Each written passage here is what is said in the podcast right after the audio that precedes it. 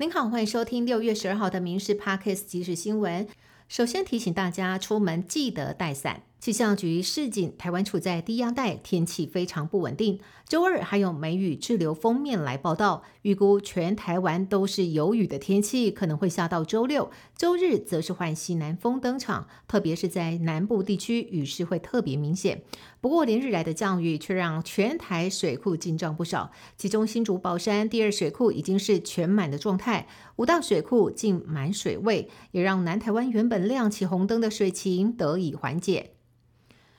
持续来关心新北市幼儿园喂药案持续延烧，侯友谊出席说明会，亲自和家长们沟通，过程不对外开放，包括市议员也被挡在门外。对于在野议员要求他进议会来报告，侯友谊表示不会逃避，他也再次喊话检方快厘清真相，表示家长最关心药物从何而来。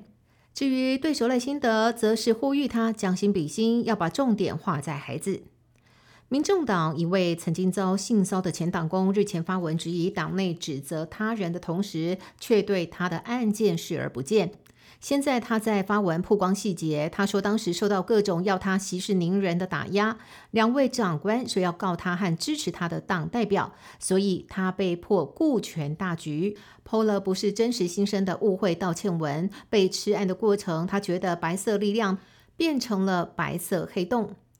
总统蔡英文日前视察空军部队，透过无线电和飞行员、飞弹连连长通话的时候，居然遇到了中国空军盖台广播他们的驱离警告。对此，空军退役将领认为保密工作出了很大的问题。对此，总统并未受到影响，也依照不回避、不挑衅、不畏战等原则，全程严密监控，确保国土安全。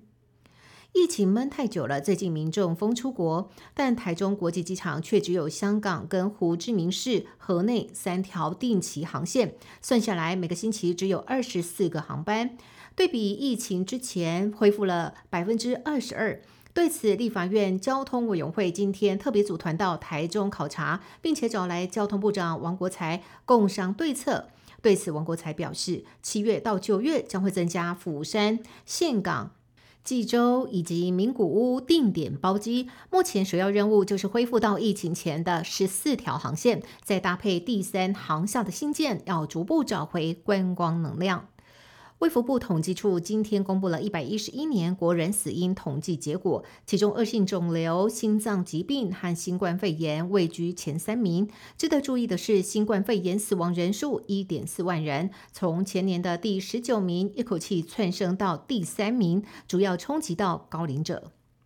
夏天的脚步逐渐接近，气温也越来越热，民众少不了买杯冰沙手摇饮料来消暑。但是台北市卫生局抽查八十一件冰品配料，发现有七件肠杆菌科超标。另外，喜欢吃蔬果的民众也要注意了，卫生局也对蔬果进行农药抽验，四十五件蔬果不合格率百分之二十四点四，民众一不小心可能会把农药吃下肚。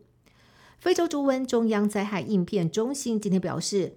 违规携带猪肉制品入境的旅客增加，今年截至六月六号，违规裁罚二十万元的件数达到两百九十件。随着端午节将至，近期也查获了多起违规携带肉粽入境的案件。乌克兰军队昨天成功在乌东地区收复了至少三个村落，这是乌克兰上周发起反击攻势之后传出的首波捷报。不过，乌军的水上攻势可能不如预期顺利。俄国国防部发言人昨天说，乌军在黑海用无人艇袭击黑海舰队，并没有成功。以上新闻由民事新闻部制作，感谢您的收听。更多新闻内容，请上民事新闻官网搜寻。